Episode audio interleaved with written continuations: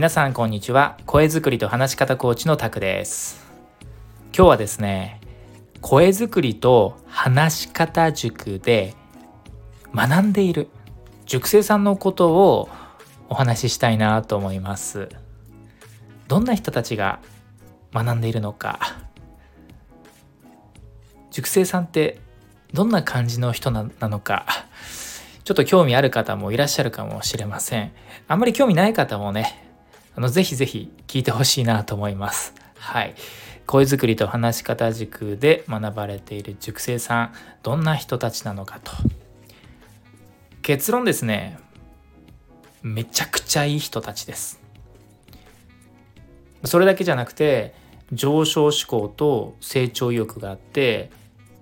人として心から尊敬できる方々です。ですから、コーチである僕自身も塾生さんとのセッションや交流を通して学ぶこと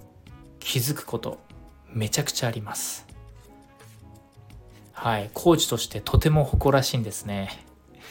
なんでこの場を借りてぶっちゃけると塾生さん僕みんな大好きです。毎回のセッションいつも楽しみです。っていうことをちょっと今日伝えたかったんです。ふとふとですね。はい。まあ、特に塾生さんの多くは、まあ、オンラインで学ばれております。でたまに対面でお会いすることもありますけれども、まあ、多くの方が東京都以外都内に住まれてる方よりかは郊外に住まれてる方がやっぱ多いですね。はいまあ、中には海外から受講される方もいるぐらいです。ありがたいことに。はい、なんでなかなかね対面でお会いしづらいお互いの環境下なので、まあ、オンラインの限られた時間でお会いするだけなんですけどもねやっぱりいつもいつもセッションを通して僕自身もすごく有意義な時間を過ごせたなと思いますし塾生さんとの、まあ、セッション以外のちょっとしたたわいない会も楽しかったり学ぶことねすごくあります。ということですごくいい人たちですし素晴らしい方々ですね。なんでそんなとてもいい素晴らしい人たちが僕の声作りと話し方塾に集まるのかともうすいませんもうここからはただの自慢話なんですが懲りずに聞いてほしいなと思います。はい、まずですね、まあ、僕自身が結構受講者さんのま、僕がお付き合いする人のモラルとかマナーっていうのを多分僕が結構大切にしているからだと思います。僕自身がモラルとかマナーがあるかっていうともともとは全然なかったです。でそれですごく相手に失礼な失礼というか不愉快な思いをさせてしまったなとか自分がされて嫌なことを僕自身がやってたなっていうふうにすごく反省した時がすごくありましただからこそコミュニケーションって人と人とのつながりじゃないですかだからそこにはやっぱりお互いの配慮ってすごく大事で、まあ、親しき中にも礼儀ありという言葉があります通り僕自身も時々やっぱり時々というか過去配慮に欠けてしまってすごくねあの自分自身が情けないなってことを思いました。だからこそ自分へのね戒めというか自分を律するという思いも込めてモラルとマナーを大切にしております。でかつ僕もコミュニケーションコーチとしてただ話し方を教えるとか技術を教えるだけではなくてミッションビジョンというものを明確にしています。そこに共感いただける方が結果学びに来ていただけるんですけれどもその僕の掲げているミッションビジョンというものが献身的な貢献的な内容なんですよ。他者貢献的な内容なんですね。要はコミュニケーションって自分のため自分が目立ちたいなんか自分が好かれたいじゃなくて誰かのためですよと。誰かを自分を守るだけじゃなくて誰かを助けたりそのコミュニケーションを通して周りの人を幸せにしたりそのためにコミュニケーション力を高めましょうよっていうものが僕が掲げているミッションビジョンなんですよ。実はもうちょっと長いんですけど要約するとそういうことなんです、まあ、そういったミッションビジョンにやっぱ共感いただける方っていうのもあるかもしれない。あとは僕の講座、無料講座、有料講座、どちらもやってますが、いずれも受講前のルールとか、お願い事が結構厳しいんですよ。自分で言うのもなんですけど。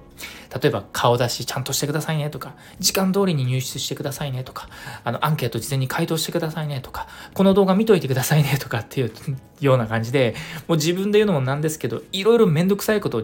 受講生の方に宿題とか課題をお渡ししてると本当申し訳ないんだと思いながらでもすごく大切なことなんですね。これをただ講座をパッて受けるだけじゃなくて前もっていろんな事前の認識とか知識をつけながら理解を得ながらしっかりとマインドセットできた状態で受講するからこそその受講した中身が自分の中に腹落ちするわけであって。そのためにですねあのその方の時間をより有意義に作るために受講前のいろんなルールとかお願い事っていうのを少し多めにお渡ししてる。結果自然とちゃんとした人たちが集まってこられたのではないかなと。なんかちゃんとした人とかちゃんとしてない人ってすごくあやふやな表現ですけれどもまあでもそんな感じなんです。抽象度高い言葉ですけど、うん、ちゃんとしていない人に、うん、ぶっちゃけ僕は結構厳しいと思うんです対応が。それはそのコミュニケーションコーチ外でもそうですね、うん、ビジネスマンとしてやっぱいろんな方と接触してきました。特に企業交渉をしていた時はですね企業交渉の相手はいわゆる企業のトップ経営陣です。皆さんやっぱちゃんとされてるんですよ。むしろ僕自身が自分ちゃんとできてるかなっていうふうに震え上がるぐらいやっぱりすごい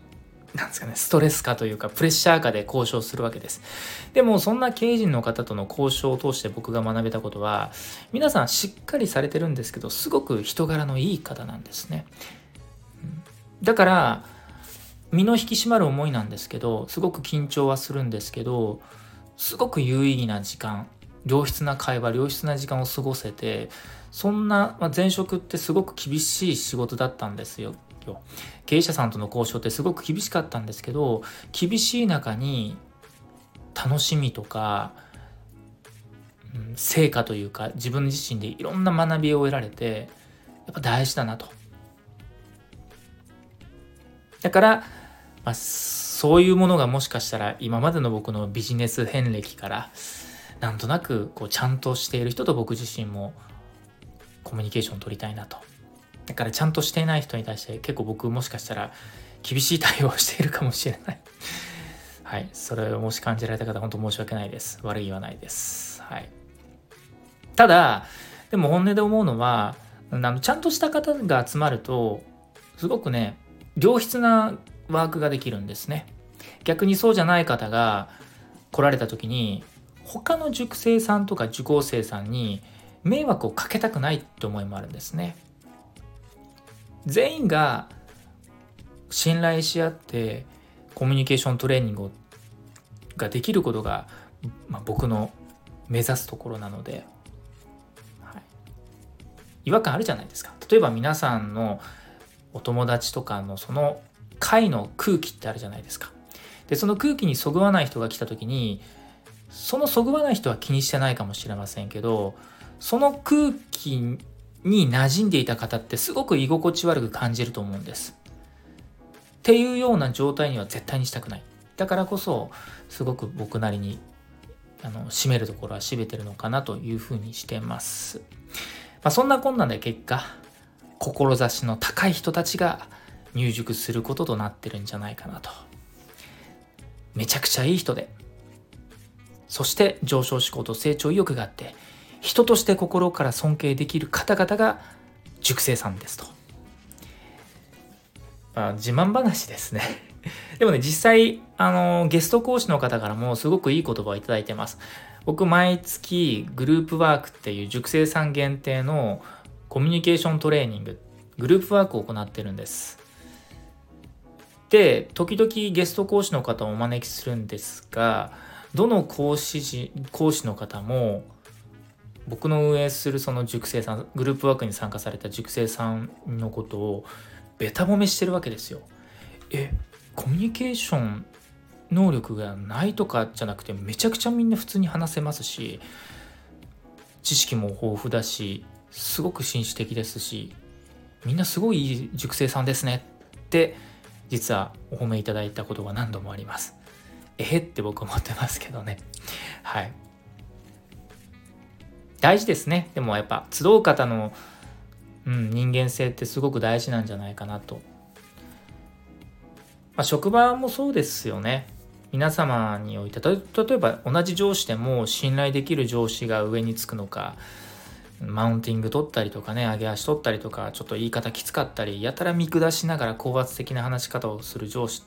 どっちが皆さん安心して仕事できますか相談できますかってなった時にやっぱり信頼できる話を聞いてくれる人としてちゃんとした上司の方がいいに決まってるじゃないですか、まあ、人間関係ってそうだと思うんですよ。お互いがあこの人いいなと思える関係だからこそ本音で話せたりとか緊張しなかったりねすると思うんです。大体多くのその緊張しがちの人とか上がり症の人っていうのは過去やっぱり誰かからすごく非難浴びたりとか嫌な思いしてるケースが多いです。それがトラウマになっちゃって人前で話すことが苦手っていう人が多いです。そもそも何も嫌なことなかったのに人前で話すこと苦手っていうよりかは過去どっかで何かがあったっていう方の方が多いと思います。だからこそコミュニケーションのグループワークっていうのはそんなねあの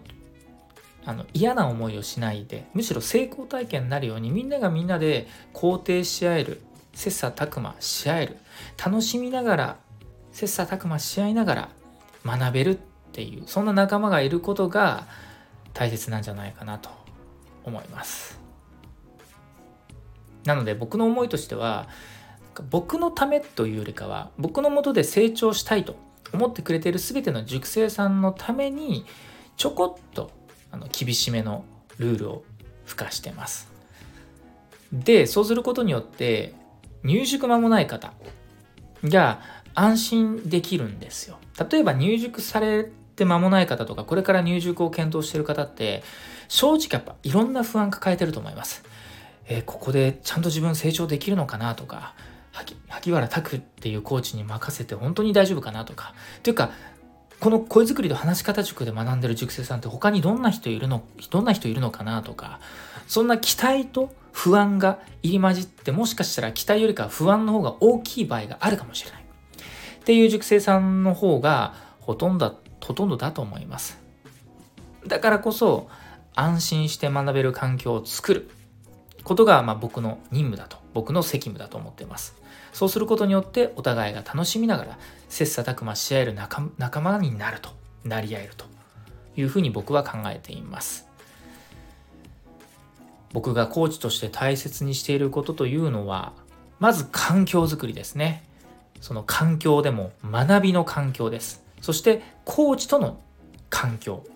時間。そして仲間同士の時間環境。それらを大切にすることで良質な環境づくりをすることで塾生さんそれぞれが飛躍的な成長に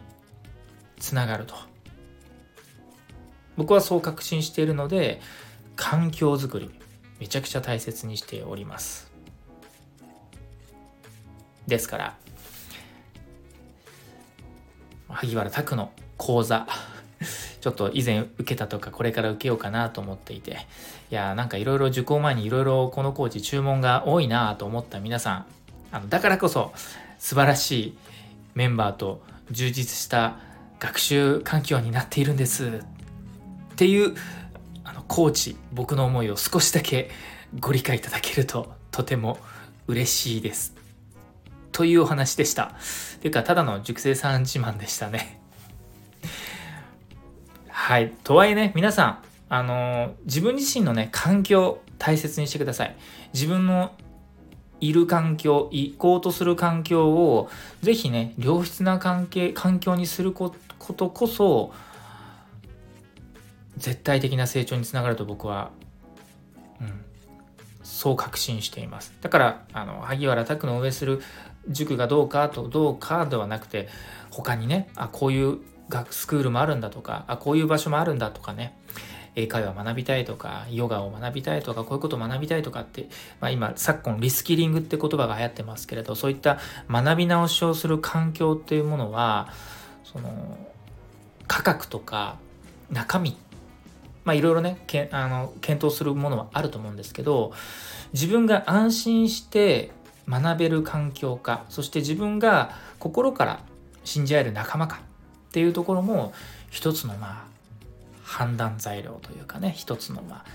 軸にして軸として置いていただくといいんじゃないかなと思います。はい。